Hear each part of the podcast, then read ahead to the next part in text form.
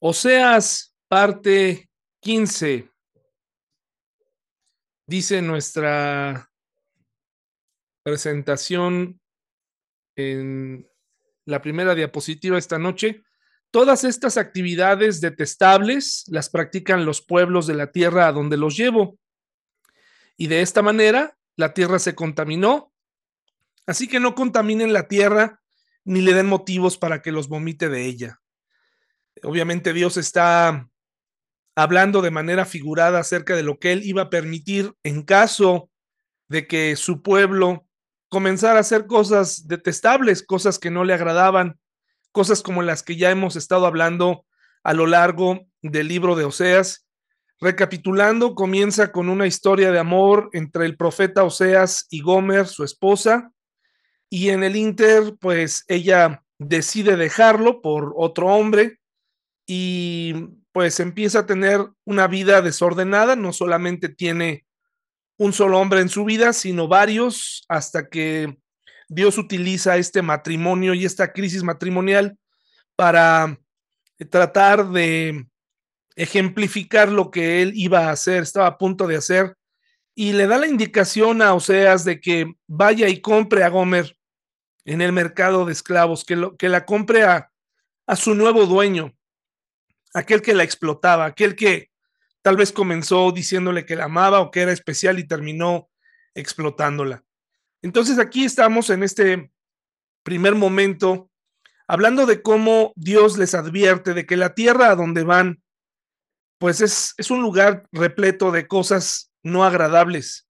Me pregunto por qué Dios permitió y por qué a veces nos permite estar en situaciones en donde hay situaciones detestables. ¿Por qué no nos pone en una burbuja o por qué no la tierra prometida fue un lugar con pastos verdes, así como de, de película, en donde hubiera pura gente amable alrededor, buenos vecinos y, y crecer ahí, todo. Me parece que Dios permite que vengan todas estas cosas para que crezcamos en convicción, en fe, para que invoquemos su nombre para que también veamos cómo es la realidad de las cosas afuera. No tiene sentido el estar en una burbuja. Todos los días somos tentados a abandonar nuestra fe o por lo menos a no vivirla completamente. Sería preferible, ¿no? Eh, decidirnos y, y, y hacer un lado nuestra fe y comenzar a vivir de otra forma, a andar de forma tibia o andar a medias tintas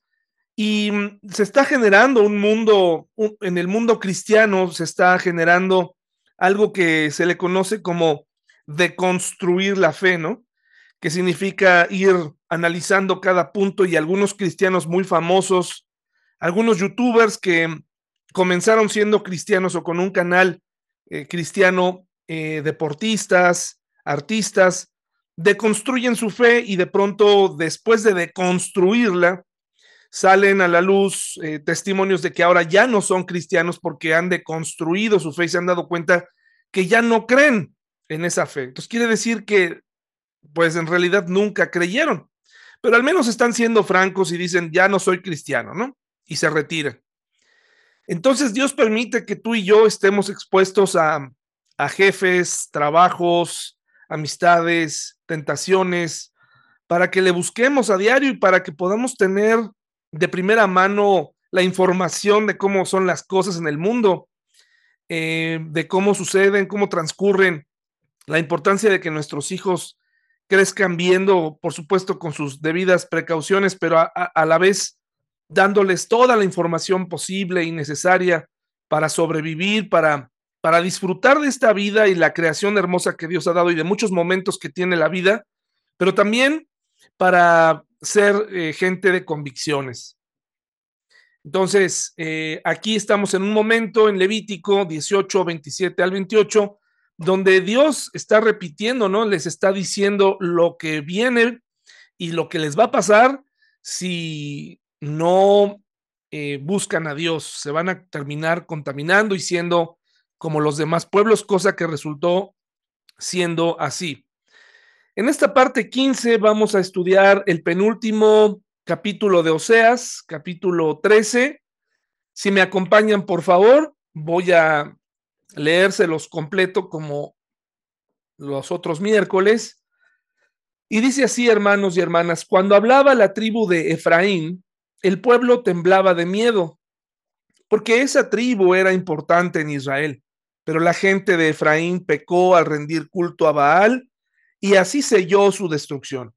Ahora siguen pecando, haciendo ídolos de plata, imágenes hábilmente formadas por manos humanas. Ofrézcanles sacrificios, gritan, y besen a ídolos que tienen forma de becerros. Por lo tanto, desaparecerán como la neblina de la mañana, como el rocío bajo el sol del amanecer, como paja llevada por el viento y como el humo de una chimenea. He sido el Señor tu Dios desde que te saqué de Egipto. No debes reconocer a ningún otro Dios aparte de mí, porque no hay otro Salvador. Yo te cuidé en el desierto, en esa tierra árida y sedienta, pero una vez que comiste y quedaste satisfecho, te volviste orgulloso y te olvidaste de mí. Entonces ahora yo te atacaré como un león, como un leopardo que acecha en el camino, como una osa a, quien le robaron sus cachorros, arrancaré tu corazón, te devoraré como una leona hambrienta y te destrozaré como un animal salvaje. Estás a punto de ser destruido, oh Israel. Sí, por mí, el único que te ayuda. Ahora, ¿dónde está tu rey? Que él te salve.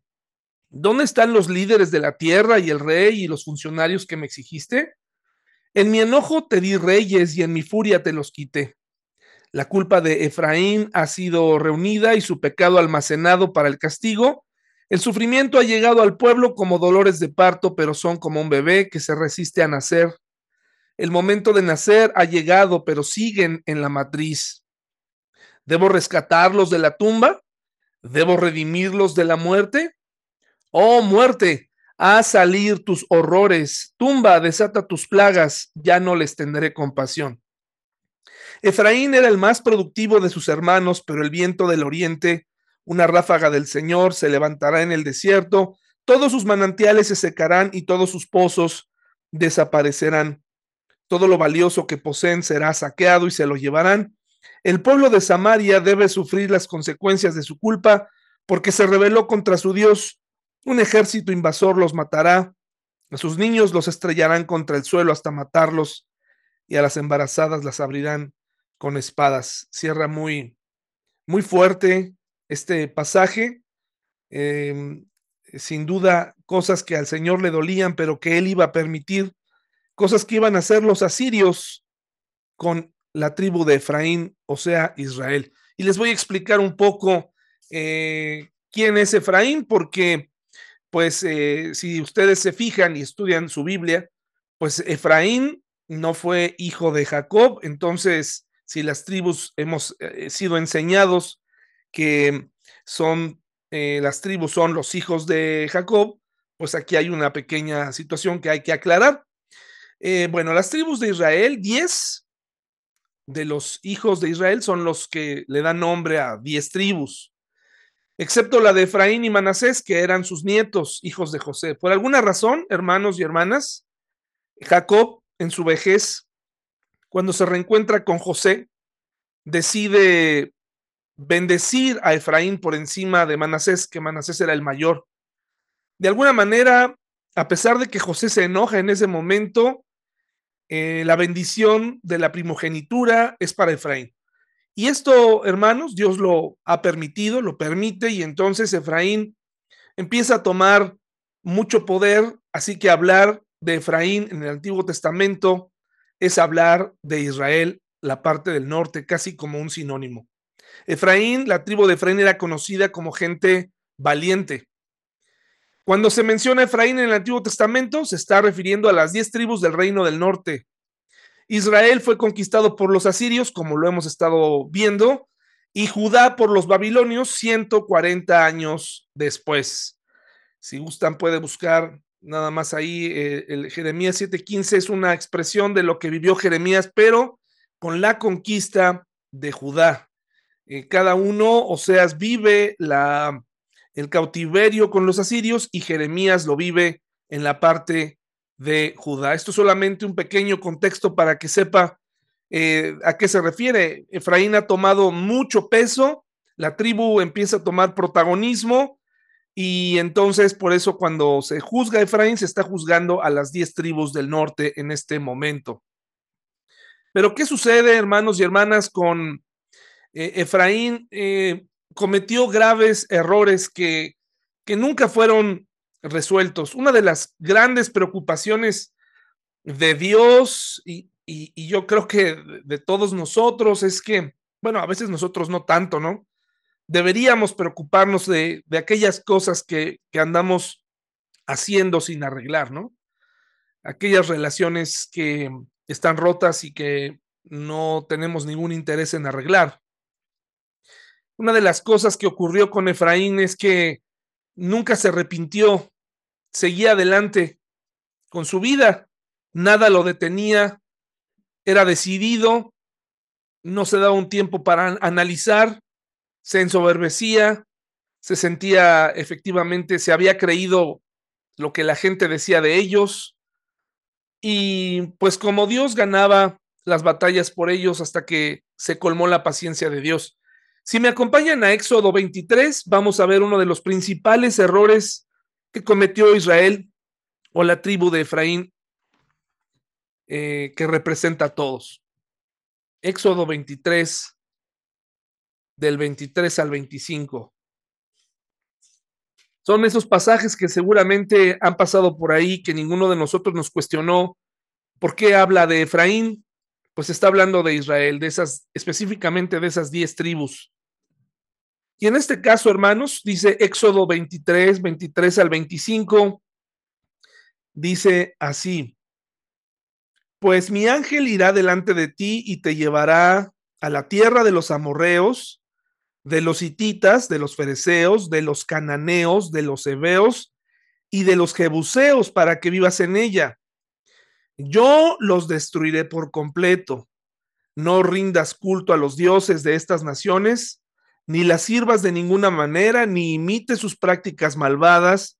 En cambio, destruye sus ídolos por completo y destroza sus columnas sagradas. Aquí está dando la indicación de lo que tienen que hacer previo a tomar posesión de esa tierra. Sirve solamente al Señor tu Dios.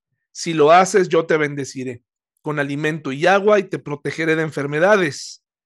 Y ahí vienen algunas otras cosas que va a hacer, como por ejemplo, no habrá en tu tierra ninguna mujer que pierda su embarazo o sea estéril. Te daré una vida larga y plena. Todas estas cosas, si servían al Señor, iba a haber bendición. Estamos en un punto en la historia de Oseas donde todo eso se quitó. Ahora las mujeres estaban teniendo problemas para embarazarse y si, daban a luz, los niños iban a morir. ¿Se acuerdan que Dios iba a poner una pausa en cuanto a la procreación, el crecimiento del pueblo de Israel como lo había prometido con Abraham? Esto se debe a que habían roto totalmente el pacto que habían hecho con Dios porque ellos lo aceptaron. Mucha gente tiene problemas con este tipo de textos porque piensan que Dios es un Dios convenenciero, un Dios iracundo, un Dios que se encarga únicamente de, enojarse con los pueblos de alrededor y matarlos.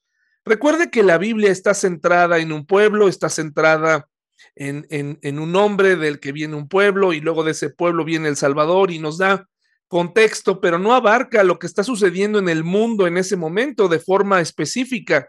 Pero eso no significa que Dios solamente amara a Israel. Era su pueblo escogido porque de algún pueblo tendría que haber nacido el Mesías. Escogió a Israel, dice la Biblia en Deuteronomio, porque era el pueblo más insignificante, no porque fueran los más capaces. Seguramente había naciones físicamente más capaces, pero eligió a Israel por ser el pueblo más insignificante, aunque ellos crean que son lo máximo o que tienen una raza increíble o lo que sea, no fue por eso, no fue por su belleza, no fue por su inteligencia. Dios los escogió porque eran los más insignificantes y este mensaje es congruente con lo que hablan en otras partes de la Biblia, en el Nuevo Testamento, donde dice que Dios elige lo vil y lo menospreciado para humillar a lo fuerte, a los sabios, ¿no? Entonces, eh, no tenemos que leer con descuido estos pasajes donde Dios permite el exterminio de ciertas naciones, porque estoy seguro, hermanos y hermanas, y la historia y otras fuentes nos hacen saber que estas naciones estaban practicando cosas realmente aberrantes. Ya las hemos hablado, no solamente en el aspecto sexual, sino sobre todo en la parte idolátrica, sacrificando pequeños, ofreciéndolos al fuego, es decir, casi teniendo bebés para ofrecérselos a, un, eh, a una bestia de metal, ¿no? Había cosas tremendas que, que, que, ocurrían en estas naciones. Y Dios les advierte de esto. Y luego en Josué 16.10, si me acompañan más adelante, por favor. Josué 16.10. Josué 16, versículo 10.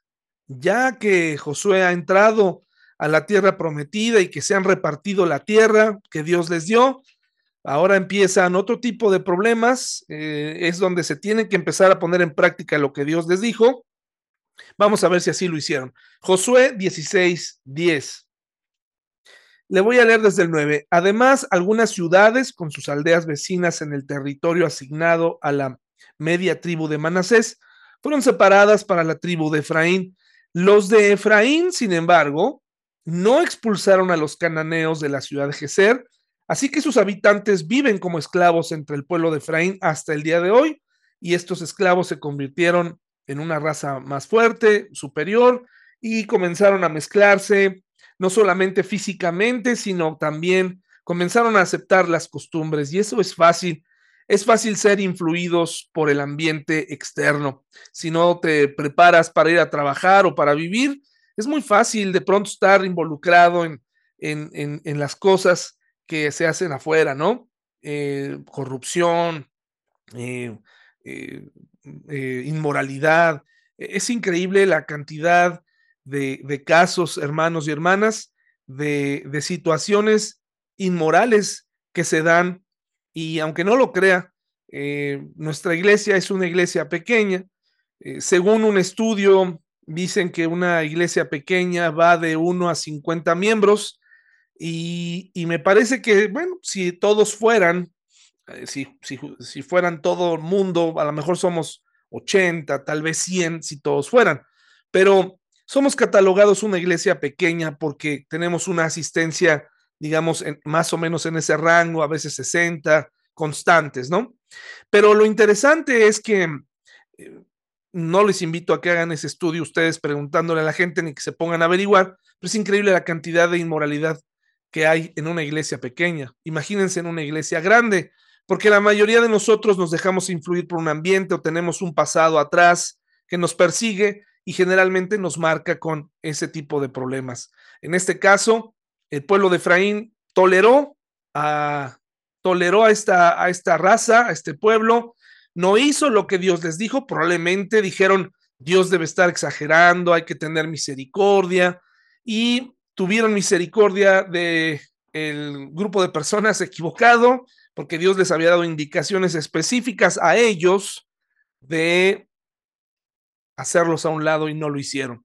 ¿Qué más hicieron? Miren, vayan por favor conmigo a jueces 8 del 1 al 3, más adelantito en la una de las épocas más oscuras que vivió el pueblo de Israel. Eh, jueces 8, del 1 al 3, tenemos que eh, hay una guerra civil. Eh, la tribu de Efraín era una tribu de gente fuerte, según nos lo corrobora la Biblia, de gente valiente, pero también era gente conflictiva. Tenemos que analizar nuestra vida, hermanos y hermanas. Em, algunos nos pasamos de pasivos, otros nos pasamos de conflictivos. Buscar y pedirle a Dios que nos permita estar por encima de nuestras emociones, ser guiados por el Espíritu Santo. Es muy fácil comenzar un pleito si tú continuamente estás envuelto en, pleitos, en, eh, en discusiones, si rápidamente te sientes por algo. El otro día me encontré una persona que me dijo, eh, yo soy una persona que me tomo las cosas muy personal. Siempre me, me, llamó la atención su honestidad. Me estaba advirtiendo, ¿no? Que, digamos, tuviera cuidado porque a lo mejor alguna cosa que, que yo hiciera la podía tomar personal. Me pareció bien porque, bueno, pues así me ando con cuidado con ella, ¿no? Pero si tú eres una persona conflictiva, te metes donde no te están llamando, donde continuamente estás inmiscuido en opiniones de alguien más, ¿no? Eh, opinas sobre esto, aquello, te molestan la vida de los demás. Probablemente vienes de la tribu de Efraín, ¿verdad? Probablemente tienes por ahí alguna ramificación de la tribu de Efraín y hay que erradicarla. Dice jueces 8 del 1 al 3. Entonces la gente de Efraín preguntó a Gedeón, ¿por qué nos has tratado así? ¿Por qué no nos llamaste desde el principio cuando saliste a pelear con los madianitas? Quiero mm, ponerles que en contexto, Gedeón ya había ganado una batalla. Gedeón ya había eh, ganado y mm, ya la victoria que Gedeón había ganado, había conseguido, también era para la tribu de Efraín. Pero aquí vemos a alguien discutiendo, ¿por qué no me llamaste para pelear? ¿Por qué no me llamaste para, para la guerra? ¿No?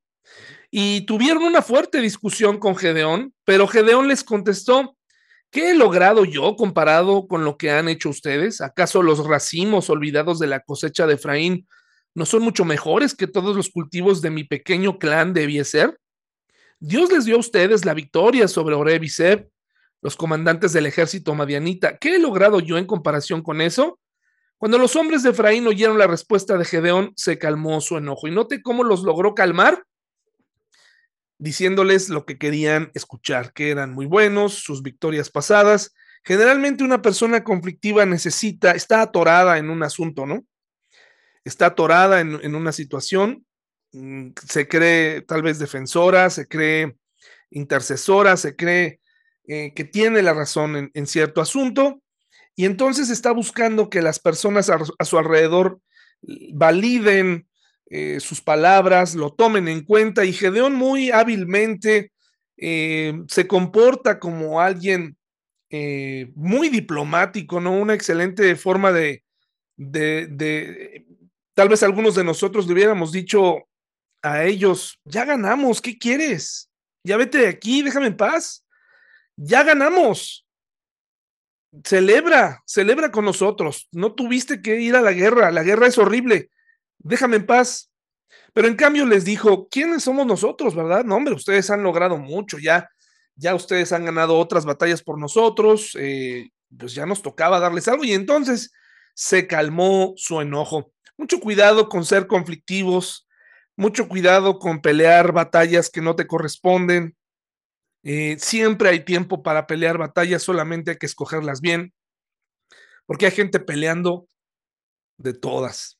Hay gente que no ha elegido sus batallas correctamente y se encuentra peleando mal. Un montón de peleas abiertas, ¿no? Imagínense una pelea campal y esta persona conflictiva en el centro, tirando golpes, esquivando botellazos, pegándole al de la derecha, pegándole al de la izquierda, uno que está volteado también le, le está tocando, le, está, le rompe una botella, le pega. Imagínate qué loco, ¿no? Qué loca imagen de alguien que está tirando golpes y patadas a lo loco. Y realmente ni siquiera es su batalla, ¿no? Pues así nos comportamos a veces y el pueblo de Efraín era bravucón. Mire lo que provocó su, su orgullo, su soberbia, los llevó a una guerra civil. Jueces 12 del 1 al 6, por favor. Nuevamente, pero ahora con Jefté, el pueblo de Efraín se enfrenta a otro conflicto sin razón, la verdad. Y dice así, jueces 12 del 1 al 6, luego los hombres de Efraín movilizaron a un ejército y cruzaron al río Jordán hasta Safón. Entonces enviaron el siguiente mensaje a Jefté. Pónganse, por favor, en contexto.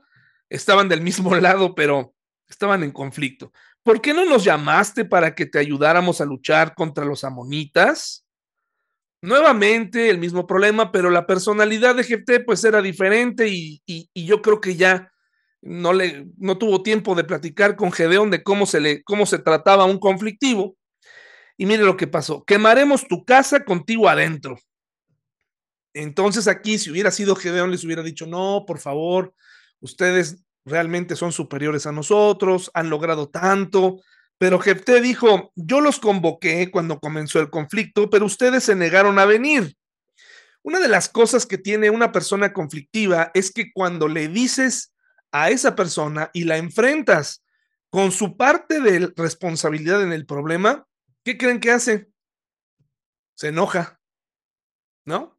Muchas personas conflictivas ignoran su parte en su problema, en el conflicto que crearon, y cuando la situación se sale de control, aparecen y provocan un problema mayor. Dice, dice aquí, no quisieron ayudarnos a luchar contra Amón, de modo que al ver que no vendrían, arriesgué mi vida y salí a combatir sin ustedes. Y el Señor me dio la victoria sobre los amonitas. Así que, ¿por qué vienen ahora a pelear conmigo? La gente de Efraín contestó, ustedes los de Galad no son más que fugitivos de Efraín y de Manasés. La persona conflictiva, cuando no tiene razones, cuando ya lo han desarmado, comienza a insultar, ¿no? Entonces Jefté reunió a todos los hombres de Galad, atacó a los hombres de Efraín y ¿qué creen que pasó? Los derrotó, les dio su lección. Jefté tomó control de los vados del río Jordán y cada vez que un fugitivo de Efraín trataba de cruzar para volver a su tierra, los hombres de Galad lo desafiaban preguntándole, ¿eres miembro de la tribu de Efraín? Si decía el hombre, no, no lo soy, ellos le pedían que pronunciara la palabra Shibolet. Si era de Efraín, diría Shibolet porque la gente de Efraín le cuesta pronunciar bien esa palabra. Entonces se lo llevaban y lo mataban en los vados del Jordán. En total mataron a 42 mil de la tribu de Efraín en estos días.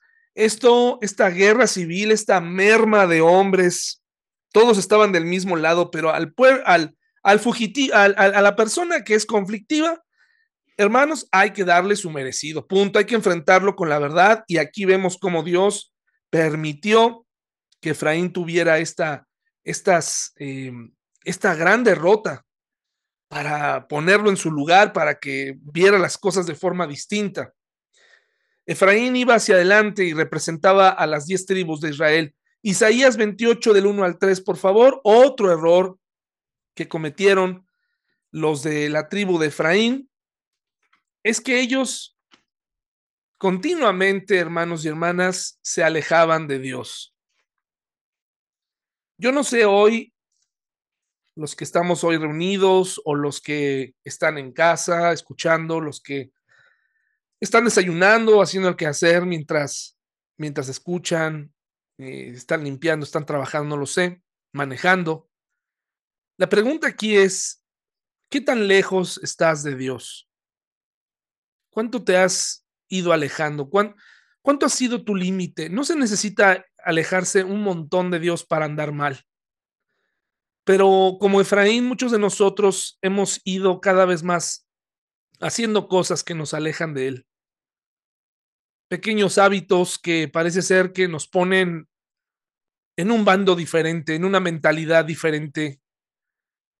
Cuando estamos lejos de Él, estamos en contra de todo lo que significa seguirle, sin decirlo, ¿eh? sin revelarnos a veces ya no queremos ir a la iglesia, ya no queremos congregarnos, no queremos orar.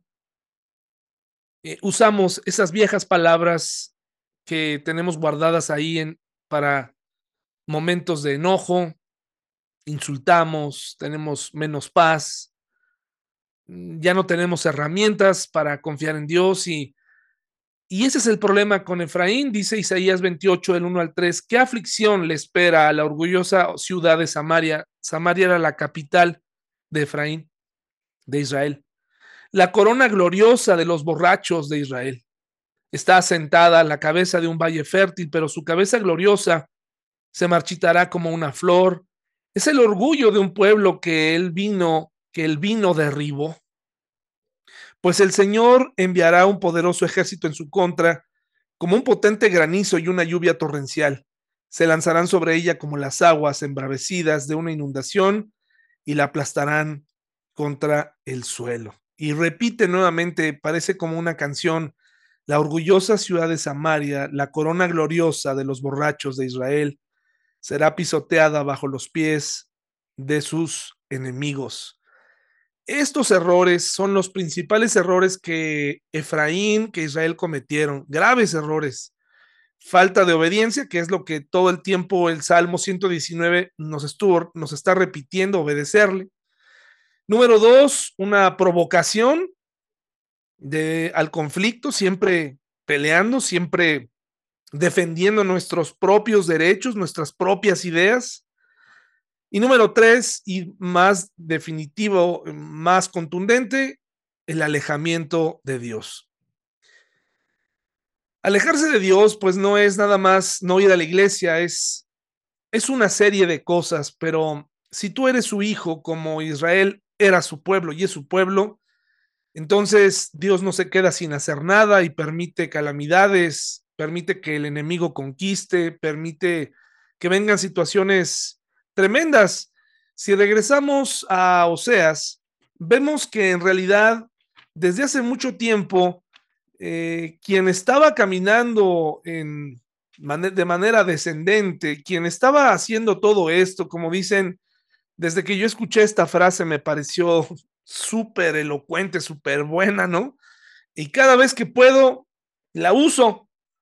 Y es, te diste un disparo en el pie. Eso significa, eh, tú solito te heriste. Y eso es lo que pasó con el pueblo de Israel.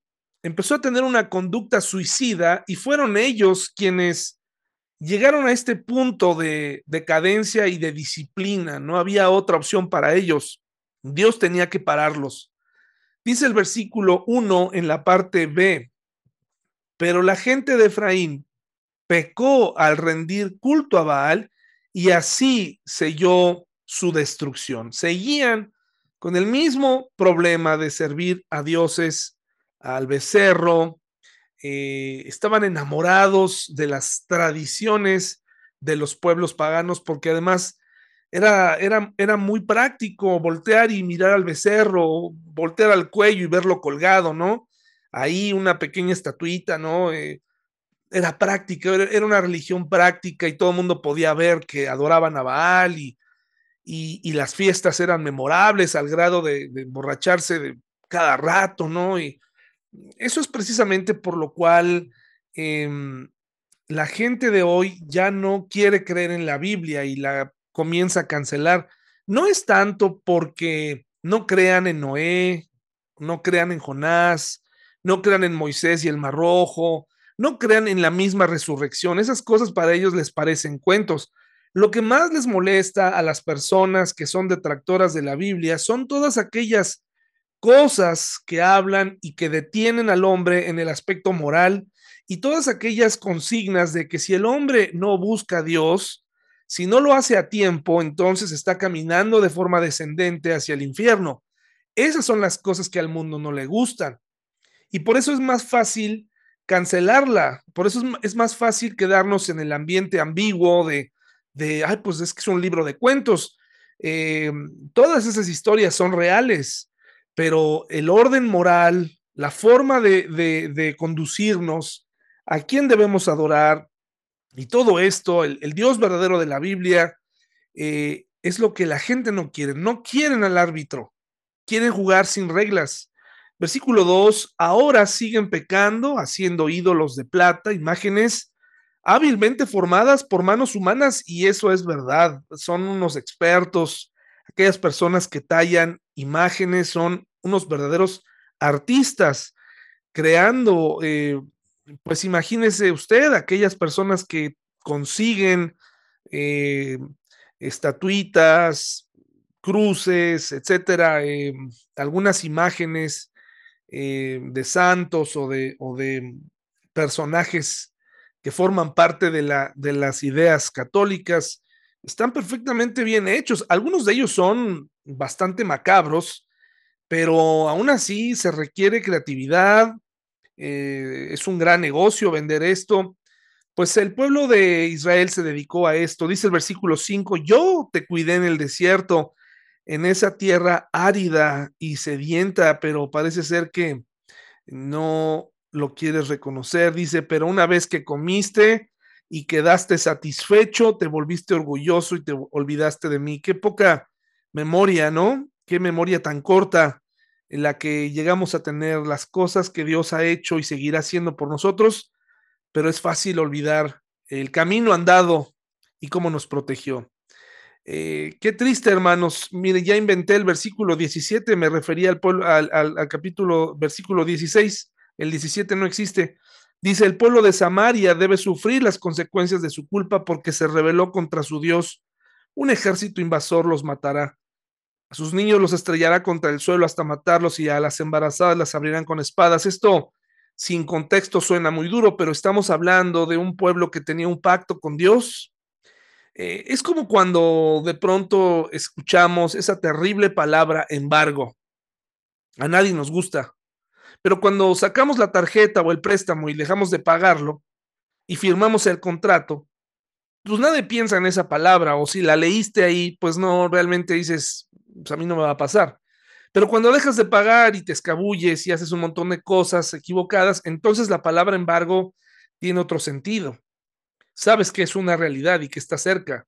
En este caso, todas las veces que el, el Señor Dios les dijo lo que iba a hacer y todo lo que les iba a quitar, ahora era parte de cobrar esa consecuencia. Estos, estas familias iban a sufrir a manos de los asirios.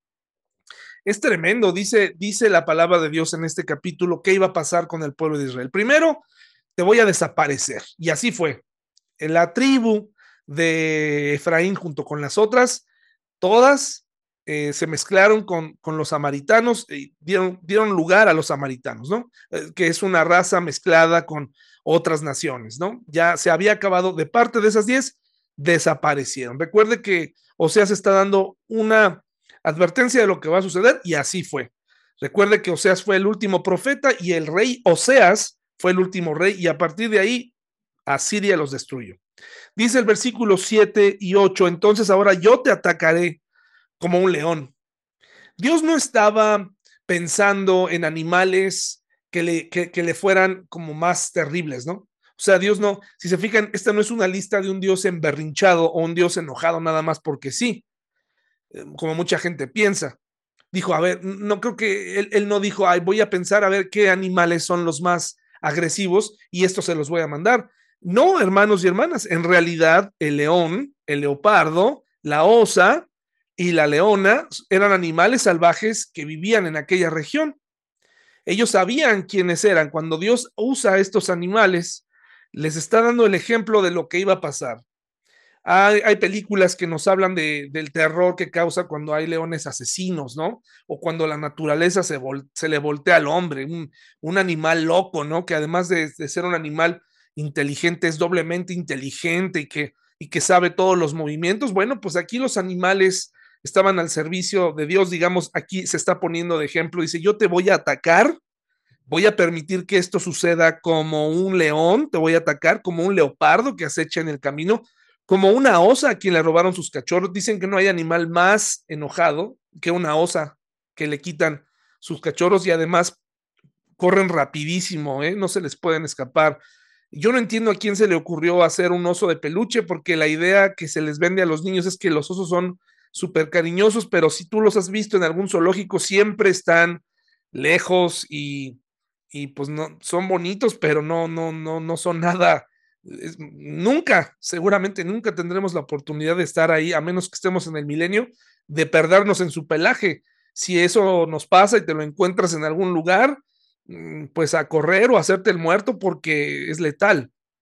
Dice, te devoraré como una leona hambrienta y te destrozaré como un animal salvaje. Dios está dándonos a conocer su corazón. Aquel Dios ayudador ahora está con todo listo para atacar. Versículo 13, vas a sufrir. Efraín era el más productivo de sus hermanos, dice, perdón, el 13, el sufrimiento ha llegado al pueblo como dolores de parto, pero son como un bebé que se resiste a nacer, o sea, aún mirando, aún, aún viendo el profeta, teniendo la oportunidad de volver, de regresar, no lo hacían. Era como un bebé que se resiste a nacer. Y cuando un bebé se resiste a nacer, bueno, pues es, es, un, es, un, es un peligro para la mamá y para el bebé mismo. Entonces, esta es una forma de decir, si tú tan solo nacieras, te dieras cuenta, serías una nueva criatura, ¿no? Pero te resistes, por lo tanto vas a sufrir. El momento de nacer ha llegado, pero siguen en la matriz. Y el versículo 16 tan fuerte sobre aquellos acontecimientos que iban a pasar eh, permitidos por Dios en contra de los niños y en contra de las mujeres embarazadas, para terminar con la descendencia de los judíos, impedir que se expandieran como pueblo, como sucedió en Egipto. Versículo 10, Dios les hace una pregunta retórica, ¿no? Una de esas preguntas que en, algunos casos hemos, hemos dicho nosotros también, ¿no? ¿Dónde está ahora tu rey? ¿Dónde está tu rey? Si, si, si tu rey, si tú querías un rey de carne y hueso, pedías por él, ¿dónde está ahora? No puede hacer nada por ti. De hecho, el rey Oseas fue tomado por, por los eh, enemigos y al parecer murió en la cárcel, ¿no? Eh, Nabucodonosor le dijo a, a los amigos de Daniel, no habrá Dios que pueda salvarte. Cuando estaban frente a la estatua. Curioso que, que los reyes paganos siempre eh, retaban a Dios y decían, ¿dónde está tu Dios? Y ahora Dios les dice a ellos, ¿dónde está tu rey? Porque siempre en los otros casos eh, Dios ganaba, ¿no? Cuando estaban los profetas de Baal, Dios prevalecía. Cuando fue el horno de fuego y los Sadrach, Mesach y Abednego estaban delante y fueron arrojados al, al horno, eh, sobrevivieron, no, no se quemaron. Pero dice el Salmo 115 algo muy interesante, hermanos y hermanas, si, si gustan acompañarme allá. Salmo 115, versículo 2. Salmo 115. Ahora la pregunta la hace Dios. Muchas veces nosotros ponemos nuestra esperanza en, en la gente, en, en las autoridades, en, en, las personas, pero en realidad la esperanza y, la ayuda solo proviene de Dios. Salmo 115, 2 dice así, ¿por qué dejar que las naciones digan, ¿dónde está el Dios de Israel? ¿Por qué llegar a este punto en donde, pues, eh, así como la gente se enteró y, y, llegó a respetar a Israel por las cosas que Dios hizo por ellos, ahora en la historia, gracias a esta situación que Dios tenía que permitir, la gente se iba a preguntar, ¿dónde está tu Dios? ¿Por qué Dios permite esto en tu vida? Pero ellos sabían que había una historia detrás. Ahora dice el versículo 14 de Oseas, vamos a regresar a Oseas por favor, en el versículo 14 de Oseas 13, ahí hermanos hay algo muy interesante que quiero hacerles notar. Dice versículo 14 de Oseas 13, dice, debo rescatarlos de la tumba, debo redimirlos de la muerte. Oh muerte, a salir tus horrores, tumba, desata tus plagas, ya no les tendré compasión. Qué interesante porque en este momento Dios está decidido a usar la muerte como el juicio, ¿no? Está permitiendo este sufrimiento, está permitiendo que la tumba gane, que la muerte gane en este momento, que, que los horrores de la muerte eh, se hagan presentes y qué horrible es la muerte cuando estamos sin Cristo, eh, cuando suceden accidentes, cosas tremendas que nos quitan el, el sueño o, muchas personas que han sufrido tragedias. Son los horrores de la muerte y lo más interesante es que hay creyentes que hacen todavía que la muerte sea más horrible, em, teniendo costumbres que hacen que todavía la muerte sea exaltada más, ¿no?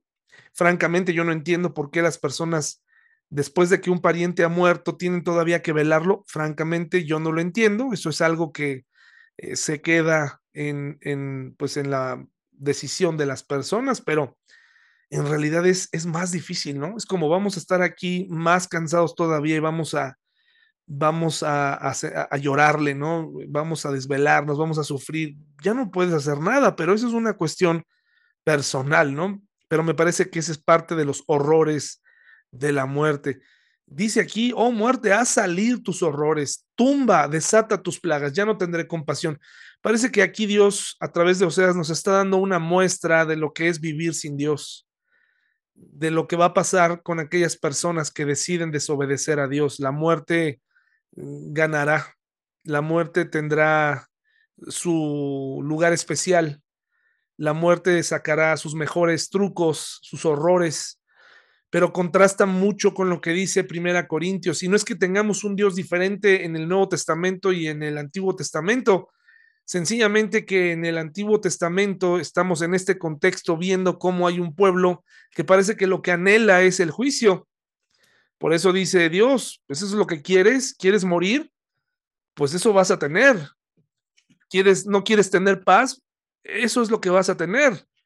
Eso es lo que te voy a dar. ¿Quieres horrores en vez de paz? Pues aquí están. Pero en el, Nuevo Testamento, Pablo cita a esta misma, esta misma porción en 1 Corintios 15, del 54 al 57. Muy interesante porque esa es la cita que está diciendo, ahora la está usando, pero de forma eh, retadora hacia la muerte. Y, Pablo sabe y se, sabe vencedor y, sabe que Jesús murió por él y, y sabe que hay esperanza para aquellas personas que han tenido a, Jesús en su corazón, que, que, lo reciben, que se han convertido en discípulos de, de Jesús, que, que no nada más hermanos y hermanas han hecho una oración en el año 1990, como muchas personas, ¿no? Se aferran a eso y bueno, es que en el año 1990 yo recuerdo que un familiar tomó esa decisión.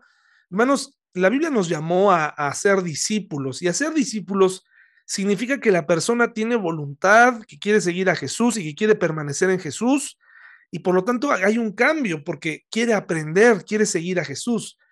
Mm, es complicado, hermanos, no queremos quitarle la esperanza a nadie, pero una persona que toma una decisión en, algún lugar, en alguna iglesia, y a partir de ahí eh, mm, su vida no tuvo ningún cambio, eh, eh, mm, lo que hizo fue pues estar de acuerdo con el predicador, pero no se convirtió en un discípulo. Es una falla doble, tanto del que llamó a la persona para tomar una decisión nada más eh, y dejarlo ir, como de la persona que, se engañó a sí misma porque pensó que con eso ya, ¿no? Como, como tomarse una vitamina C en la mañana para combatir el COVID, ¿no? Y pensar que con eso ya nada le va a pegar, ¿no? Y ya, tomarse una pastillita de, que, le, que le provoque una cierta tranquilidad. Pero este, este pasaje que, está aquí en 1 Corintios 15, del 54 al 57, es un grito de victoria para todos los que creemos en el Señor Jesucristo. Y, y aquí Pablo lo, lo dice con, con, mucho, mucho gusto desde el 54, dice, entonces, cuando nuestros cuerpos mortales hayan sido transformados en cuerpos que nunca morirán, se cumplirá la siguiente escritura, la muerte es devorada en victoria. Oh muerte, ¿dónde está tu victoria? O sea, ¿dónde están tus plagas? ¿Dónde están tus plagas? Oh muerte, ¿dónde está tu aguijón? ¿Dónde están tus horrores, plagas? ¿Dónde están, muerte? Pues el pecado es el aguijón que termina en muerte y, le, y la ley le da al pecado su poder, pero gracias a Dios, Él nos da la victoria sobre el pecado y la muerte por medio de nuestro Señor Jesucristo.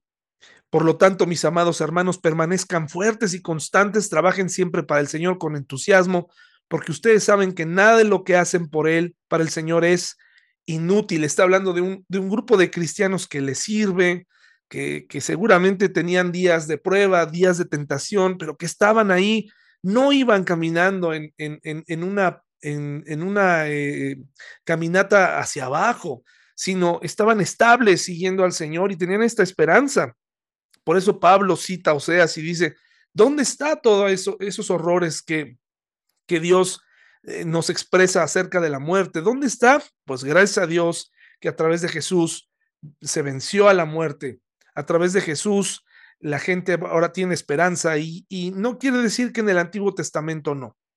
Sencillamente estamos en un momento en 1 Corintios 15, 54 al 57, donde se está dirigiendo a creyentes eh, en medio de una ciudad bien, bien difícil, bien complicada, promiscua, eh, idólatra, y le está diciendo a la gente, ánimo, ánimo, yo sé que a veces preferirías ya morirte porque está muy difícil, ¿no? La sociedad, los problemas, que tus hijos crezcan aquí, etcétera. Pero no te preocupes, tú sigue adelante, sigue trabajando para el Señor. Eh, la muerte ya no tiene poder sobre ti. Pero recuerde, hay un contraste. Aquellas personas que se alejan del Señor, aquellas personas que están caminando hacia abajo, pues van camino hacia ese juicio, hermanos y hermanas. Van camino hacia ese quebrantamiento del que nos advierten Oseas para un pueblo de Dios, un pueblo que se supone que es diferente a los demás, un pueblo creyente en el Dios verdadero que se ha apartado.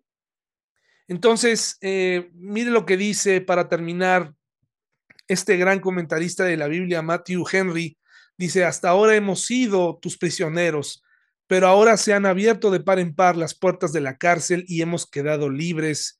Se acabó tu dominio, se acabaron tus victorias. Así le dice Matthew Henry Así interpreta el versículo glorioso de 1 Corintios 55 al 57, donde dice que la muerte ha sido derrotada. Eh, esta esperanza, hermanos y hermanas, está para ti hoy, para, para mí. Es una, es una bendición saber que la muerte ha sido vencida, pero también es una realidad que el juicio de Dios y la disciplina aún puede ser una realidad en nosotros si no cambiamos el rumbo de nuestra vida. Si tú no haces una pausa y regresas a Dios, si tú no tomas este nuevo mensaje de advertencia en tu vida cristiana, si no la tomas en serio, si no retomas tu relación con Dios, hermanos y hermanas, Dios no tiene por qué no disciplinarte. O sea, Dios no tiene por qué decir, no, pues ahorita se me hace que le voy a dar chance. No, hermanos, Él es misericordioso, amoroso, pero si tú eres su hijo, va a permitir todas esas cosas horribles de las que pudimos leer en, en, Oseas, incluso hasta la propia muerte, si tú eres su hijo. Hermanos, ¿por qué tener que aprender de esta forma?